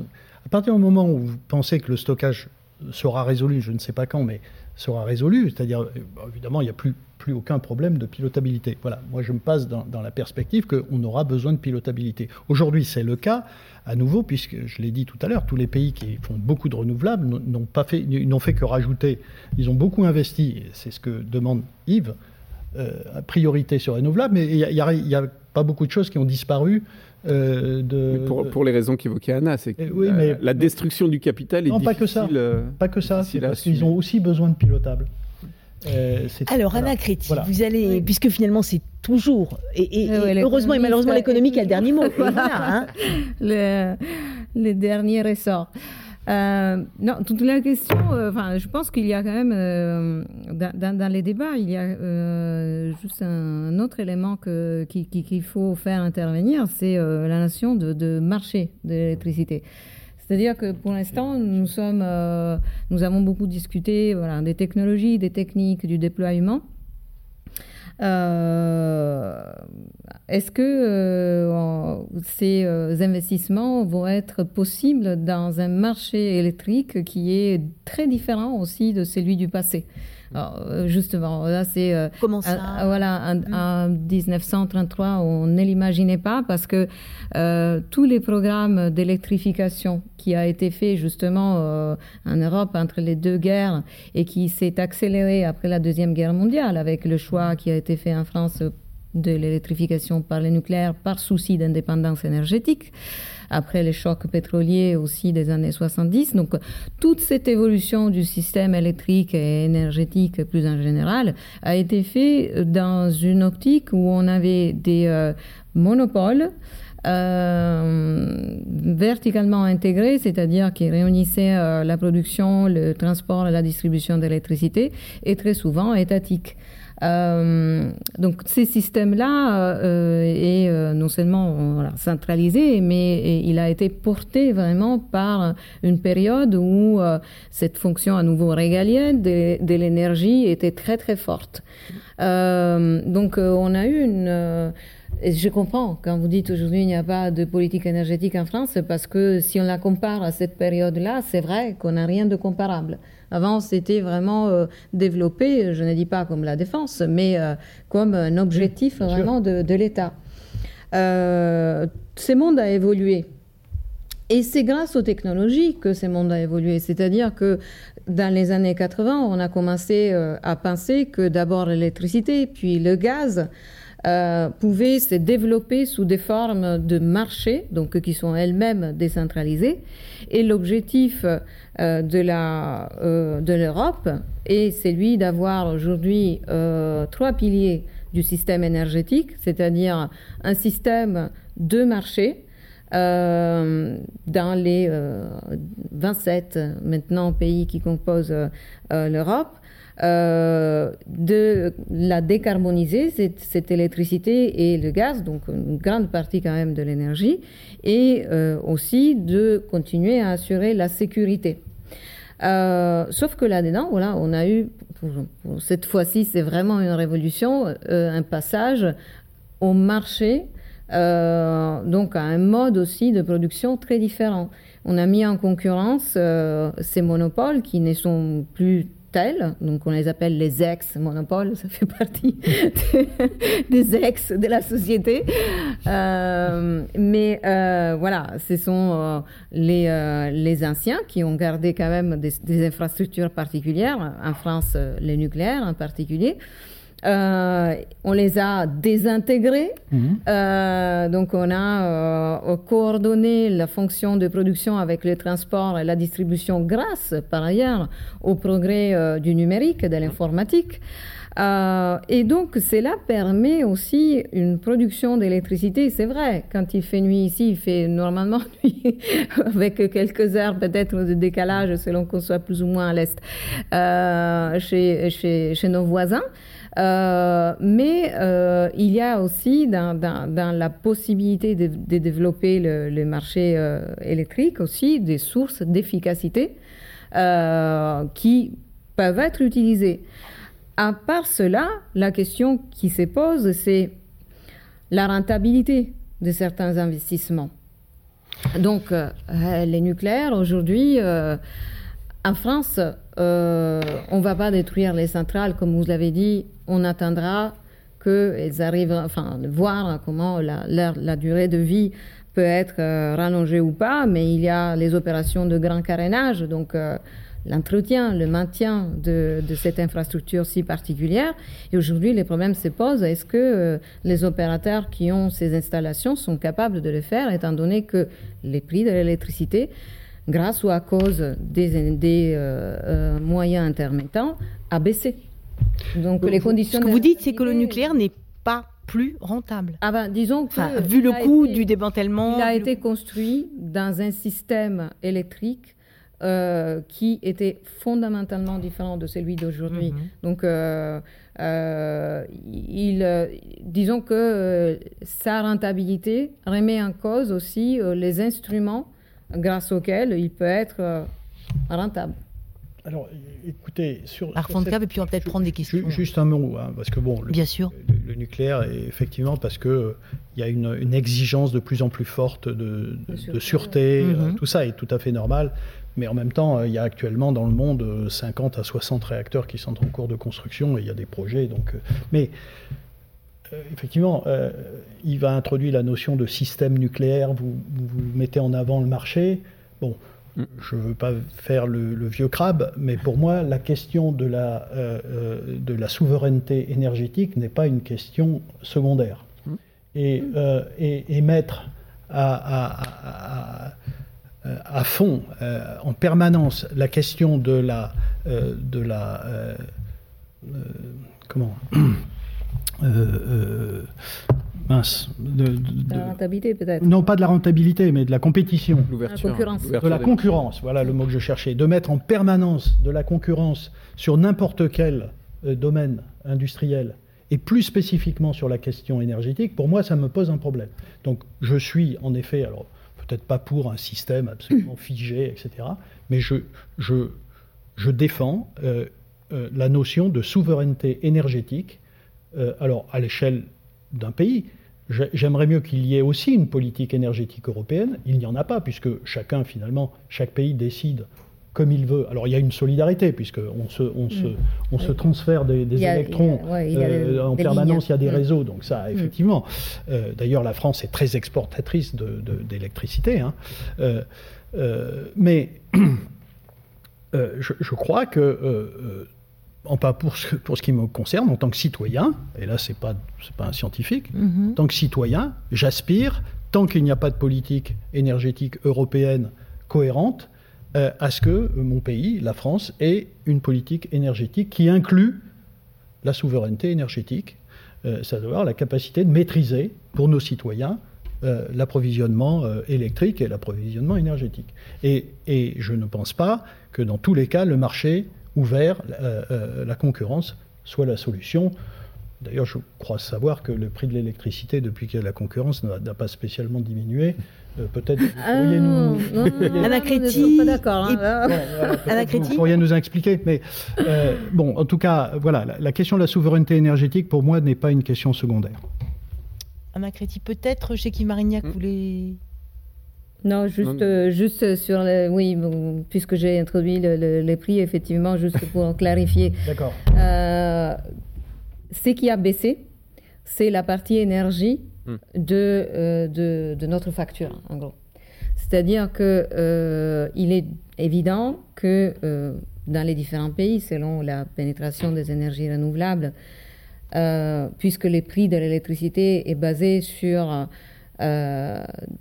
voilà, des conditions d'offre dans lesquelles les énergies renouvelables s'intègrent à coût nul.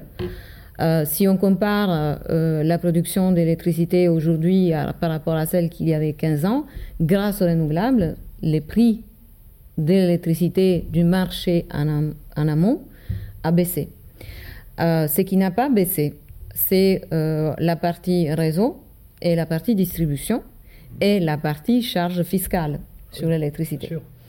Euh, donc, là, ce n'est voilà, quand on dit euh, les, les, prix n'ont pas baissé, les prix ont augmenté, c'est vrai, la facture, en particulier électrique, hmm. en France, c'est celle qui a euh, les plus évolué à la hausse, hein, même plus que la facture de gaz, hmm. et qui va continuer à évoluer dans ce sens-là parce qu'il y a eu plein d'ajustements fiscaux sur un bien dont la demande, économiste va dire, est inélastique. Donc le problème, c'est que pour beaucoup d'usages, on n'a pas de substitut. On revient sur cette question de la substitution.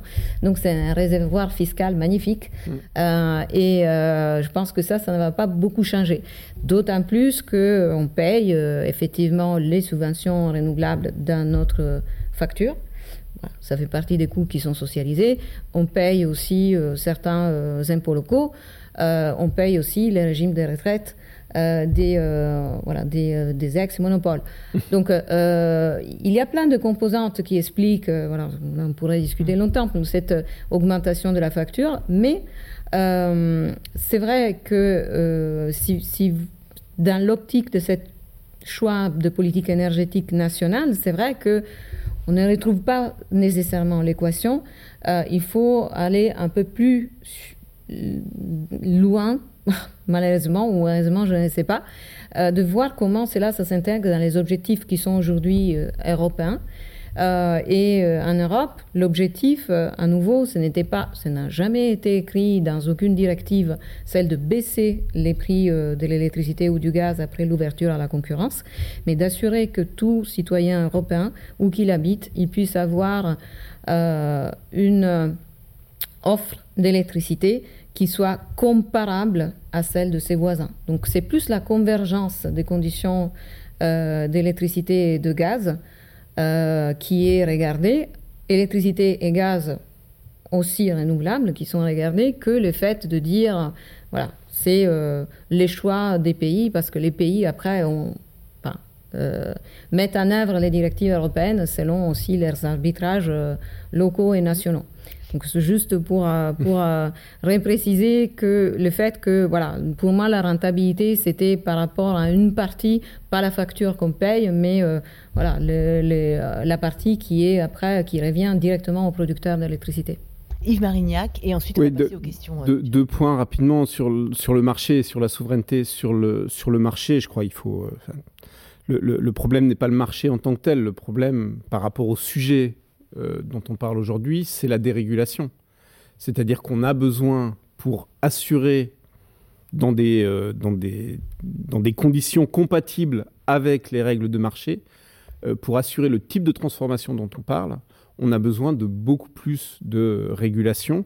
Et c'est là-dessus, encore une fois, que les politiques publiques butent trop, à mon sens.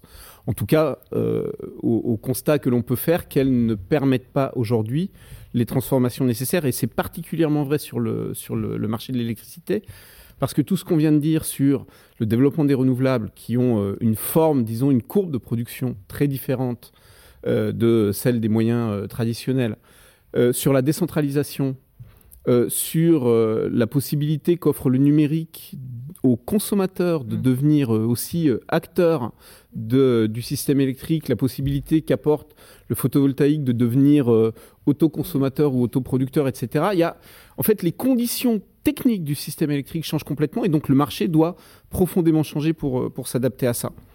Sur la souveraineté, euh, évidemment que la question de la souveraineté, particulier souveraineté nationale, mais aussi souveraineté européenne, doit faire partie des réflexions on disait dès le début que ça n'est pas que scientifique, c'est économique et politique, mm. et euh, ce sujet-là l'est euh, pleinement. Mais euh, on peut aussi penser différemment, puisqu'on est dans mm. le changement de paradigme, on peut penser différemment la souveraineté. La souveraineté attachée au nucléaire, c'est une souveraineté qui, d'une certaine manière, s'inscrit dans une compétition, elle aussi. Pas une compétition de marché, mais une compétition entre entités nationales pour l'accès à certaines ressources et pour la possession de certaines technologies. Et la vision que on porte euh, autour des renouvelables, c'est aussi celle d'un monde où les technologies sont mieux partagées, parce que les technologies renouvelables n'entraînent pas euh, le même type de protection, là encore liée euh, à la dualité militaire qu'entraînent les technologies nucléaires, et parce que les ressources renouvelables sont partout. Ça ne veut pas dire qu'il faut que chaque pays devienne autarcique, mais ça veut dire qu'on peut développer une souveraineté de chaque pays autour d'une vision partagée et non plus euh, d'une compétition. Ça, c'est le bailleur qu'on puisse souhaiter. Euh, Chloé Cotour, on a des, des, euh, questions, des, des, réflexions de nos internautes? Oui, alors trois questions. La première, enfin les deux premières concernent les innovations technologiques. Avec Michel qui nous demande par exemple euh, en quoi la photosynthèse artificielle peut permettre de stocker l'énergie. Une deuxième sur euh, que penser de euh, l'essai d'un avion, de vol d'un avion avec de l'huile de cuisson qui a été réalisé récemment. Et enfin une dernière question sur la production de l'énergie par les particuliers peut-il être une, une solution? Est-ce que les particuliers peuvent produire leur propre énergie euh, et comment ça peut s'insérer mmh. dans le système. Merci euh, Chloé. Donc on va commencer. Bah, photosynthèse artificielle, ça c'est vous, Marc. C'est vrai que c'est un terme euh, qui est assez joli, mais, mais qui peut-être n'est pas très parlant pour, pour les non, les non spécialistes. dans ces deux termes, il y, a, il y, a, photosynthèse, le premier. Alors ça, c'est c'est pas moi qui l'ai inventé, c'est quelque chose qui a lieu sur la Terre en permanence. C'est la beauté de la nature qui fait que partout sur la planète, les plantes, des micro-organismes qu'on appelle photosynthétiques, ont cette capacité formidable de transformer le CO2 de l'atmosphère en toute une série de molécules carbonées riches en énergie, riches de l'énergie solaire qui a été utilisée pour faire cette transformation, parce que la transformation dont je parle a besoin d'énergie. Et toutes ces molécules carbonées, c'est, on peut, bah, c'est ce qu'on a, on peut appeler la biomasse. Toute la biomasse qui nous entoure vient du CO2 de l'atmosphère. Donc ça, c'est la photosynthèse. C'est un mécanisme euh, intracellulaire euh, magnifique, très compliqué, que les gens essayent de comprendre depuis très très longtemps. Euh, c'est tellement beau que euh, les hommes et les femmes qui s'intéressent à ça se sont dit si, on, arrivait à faire pareil, ça serait formidable. D'ailleurs, il y a un très beau livre, un magnifique livre de Primo Levi qui s'appelle La classification périodique. Il s'avère que le dernier chapitre s'appelle Carbone. Et euh, euh, Primo Levi décrit la photosynthèse de façon extrêmement poétique. Et à la fin, il dit si les hommes savaient euh, en faire autant, nous, nous, résoudrions le problème de la faim dans le monde. À son époque, évidemment, ce n'était pas le changement climatique et la transition énergétique qui était la question, mais, il se disait si, on pouvait mimer ce truc-là. Ben, moi, c'est ce que j'essaye de faire avec plein de gens à travers le monde. Est-ce qu'on peut développer des technologies qui sont capables de fixer l'énergie solaire et utiliser cette énergie pour transformer le CO2 en des molécules euh, carbonées intéressantes. alors, deux choses quand même pour expliquer aux auditeurs. La première, c'est que c'est en effet du stockage d'énergie mm-hmm. solaire, en l'occurrence, puisque les molécules carbonées qui en découlent euh, chez, chez, les, chez les plantes, le glucose par exemple, qui vient du CO2. C'est une, molécule, c'est du sucre, hein, c'est une molécule riche en énergie, et l'énergie qu'a cette molécule, c'est de l'énergie solaire qui a été prise au début du, processus. Et en effet, la plante s'en sert pour vivre, euh, et le micro-organisme s'en sert pour vivre, enfin, etc. Et nous, d'ailleurs, on s'en sert parce qu'on en mange, et ça nous donne l'énergie. Euh, et d'ailleurs, en faisant cela, nous recrachons du CO2 qui ferme le, ce magnifique cycle qui euh, unit l'homme à, la nature à travers cette double, euh, ce double phénomène biologique euh, fascinant, d'une part la respiration et d'autre part la, la photosynthèse. Donc c'est du stockage. Donc si on arrivait à faire ça, on ferait du stockage. La deuxième remarque, c'est que le jour où il n'y aura plus de fossiles, où il n'y aura plus de carbone, de ressources carbonées, il faudra quand même du carbone. Euh, plein de choses autour de nous. Ici, mmh. presque tout est du mmh. carbone. Nous-mêmes, nous sommes mmh. essentiellement du carbone et de l'eau. Euh, euh, donc, il faudra du carbone et la question se posera quand même. Demain, un médicament, votre aspirine, c'est pas de la pub, mais j'en prends beaucoup moi-même. cette, cette, aspirine, c'est du carbone pour l'essentiel. Bon, les médicaments demain seront carbonés. Donc, il faudra trouver des sources de carbone. Alors, euh, je suis d'accord avec Yves, une grosse partie de ce carbone sera la biomasse. Mais voilà, moi je pose la question, est-ce qu'on ne pourrait pas récupérer une partie du CO2 et en faire des molécules carbonées? Voilà en quoi euh, cette... Euh, alors, c'est artificiel, bien sûr, parce que c'est fait dans les laboratoires et il n'y a pas de plantes dans mon laboratoire. Ce sont des dispositifs électrochimiques et photochimiques. En tout cas, c'est une recherche très prometteuse avec des découvertes pour le moment qui effectivement ouvrent, ouvrent de beaux possibles. Alors, il y avait une autre question, je crois, sur euh, l'essai de l'avion euh, qui marche avec euh, de l'huile de friture. Alors, je ne sais pas qui, qui peut. Vas-y. Ouais, non, oui, allez, Yves, allez. Pas, c'est. Moi, je mange plus de frites de très très la, la, question, alors, je vais, je vais élargir. Euh, la, la, question de l'avion hmm. est, est, une des questions euh, fondamentales à, à se poser aujourd'hui. Euh, parce que l'avion fonctionne avec euh, du kérosène, qui est une forme extrêmement euh, pure de raffinage du pétrole. Hein et euh, difficile, à, difficile à substituer. Alors, j'ai pas connaissance de l'expérience qui est évoquée d'un vol d'avion avec de l'huile de cuisson. Je ne pense pas qu'il s'agisse d'un avion commercial. Et je pense qu'il y a encore beaucoup de chemin avant euh, de savoir faire voler des avions commerciaux avec autre chose qu'un carburant euh, très, très raffiné comme le kérosène. Ce qui, aujourd'hui, pose vraiment question par rapport à une évolution avant crise Covid euh, de, mmh. une inflation du transport aérien. Euh, et euh, à tel point d'ailleurs que l'Agence internationale de l'énergie, dans le rapport que j'évoquais tout à l'heure sur une vision zéro émission nette à 2050, introduit pour la première fois, et c'est quand même à signaler, explicitement des hypothèses qu'elle appelle de changement des comportements, et elle en explicite, elle en chiffre quelques-unes, dont, par exemple, le fait de stabiliser d'ici à 2050 le trafic aérien pour affaires au niveau de 2019. Mmh. et en fait, pourquoi l'Agence internationale de l'énergie euh, fait ça? Parce que d'abord, aujourd'hui, le contexte politique fait qu'elle peut poser une hypothèse de ce type, mais surtout parce que technologiquement, on n'a pas d'autre option. Mhm. Et on peut parler, alors peut-être que l'huile de cuisson, ça marchera, je suis sceptique, peut-être que l'hydrogène dont on parle pour euh, faire euh, demain des avions, ça fonctionnera, peut-être même qu'on fera des avions électriques, là aussi je suis très sceptique.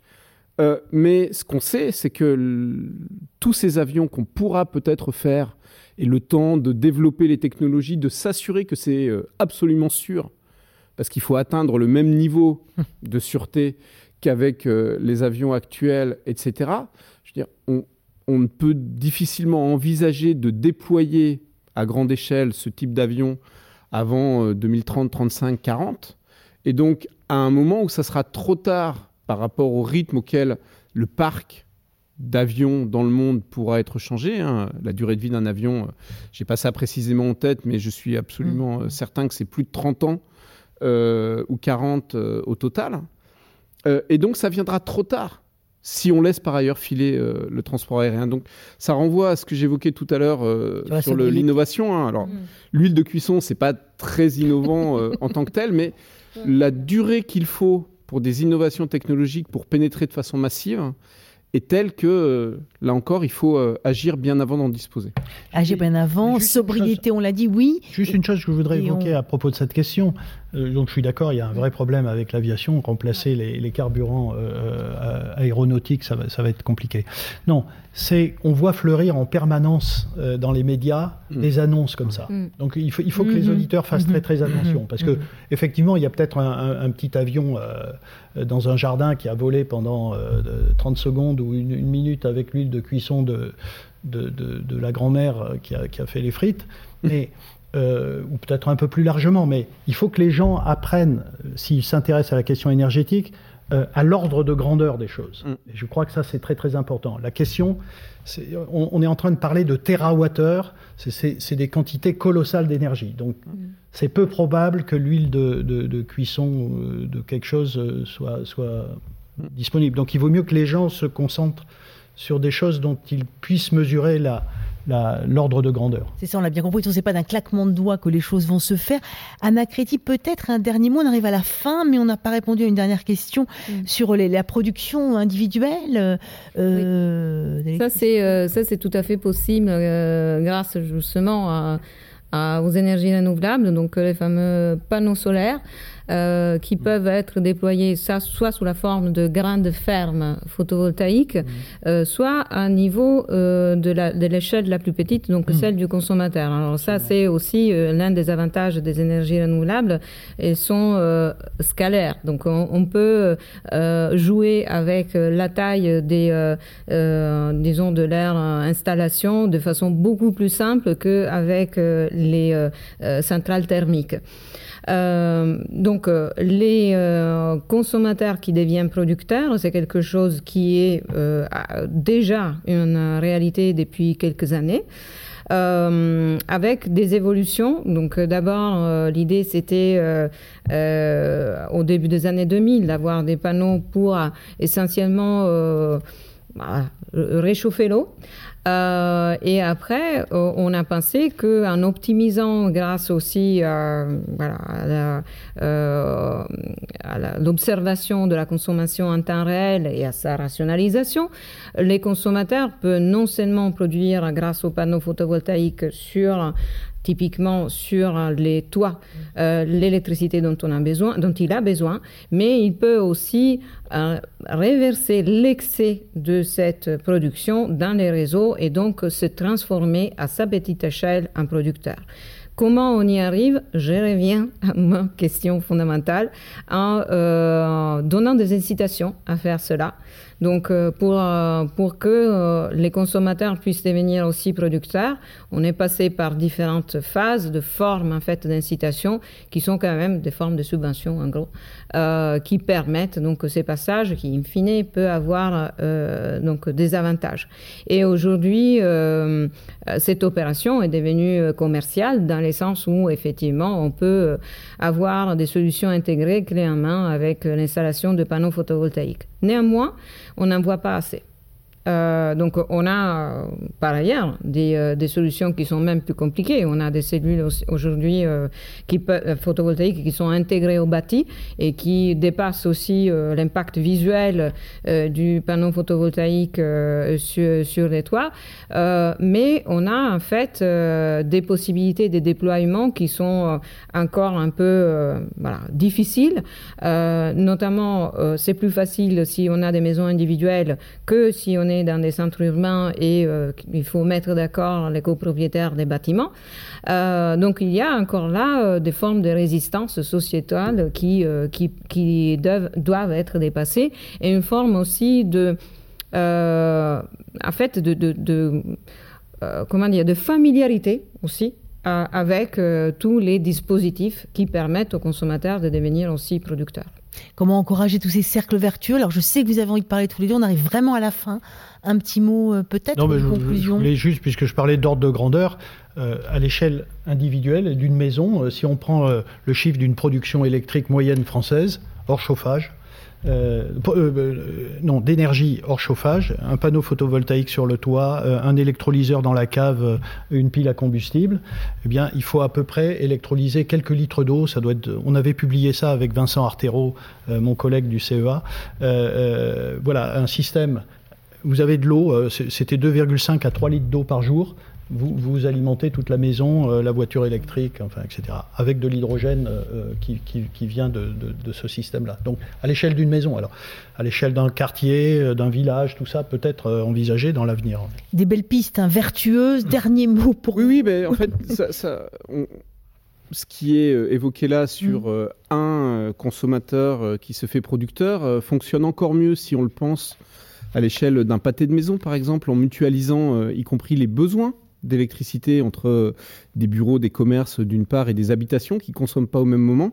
Et plus largement, plus largement, euh, le propre, euh, Anna l'a dit, euh, des énergies renouvelables par ce côté potentiellement très diffus, c'est d'être appropriable par les acteurs. C'est-à-dire, il y a le, consommateur chez lui qui peut devenir producteur avec des panneaux photovoltaïques. Il y a aussi l'investissement citoyen dans des fermes photovoltaïques ou, euh, ou, éoliennes, et euh, des formes coopératives aussi de développement de, de, ces énergies. Et en fait, il y a derrière ça, on voit à nouveau le fait que les changements de technologie amènent à la fois des changements de modèle économique et des changements de dynamique politique. Et c'est bien tout ça ensemble qui fait sens et qui va construire euh, les énergies pour demain.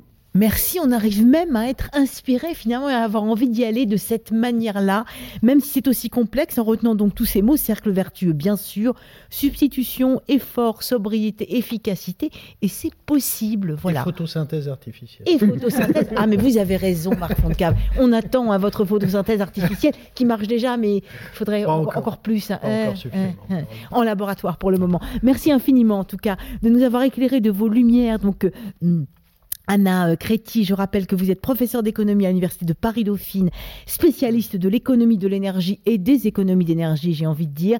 Votre ouvrage L'économie d'électricité, euh, marché, concurrence et règles, paru aux éditions Cambridge University Press, a reçu, je le signale, le prix spécial de l'Association des économistes de l'énergie en 2019. Alors Yves Marignac, je renvoie bien sûr sur votre association Negawatt, sur son site bien sûr, et sur les différents ouvrages publiés par l'association Negawatt Marc Marc Fontcave, merci beaucoup pour en savoir plus sur cette euh, euh, photosynthèse artificielle. Et eh bien, on peut retrouver euh, sur le site du Collège de France vos recherches, vos découvertes en chimie des processus biologiques et vos cours, écoutables et téléchargeables donc sur le site du Collège de France. Et je renvoie aussi à votre dernier ouvrage aux éditions Flammarion, Alto Catastrophisme, les vérités de la transition énergétique. Chers amis internautes, merci pour votre écoute. On se retrouve le 24 juin prochain pour le dernier débat de cette saison et de ce cycle. Demain la vie, la science peut-elle nous donner des raisons d'espérer? J'ai l'impression que oui, j'ai l'impression qu'il n'y a pas que la science qui nous donne des raisons d'espérer, tant mieux. Euh, on peut donc vous donner rendez-vous le 24 juin pour découvrir comment. On peut aussi vous renvoyer, aller un petit peu de publicité sur euh, mon magazine de toutes les sciences euh, autour de la question que j'anime sur Radio France Internationale et qui traite de toutes les sciences, justement.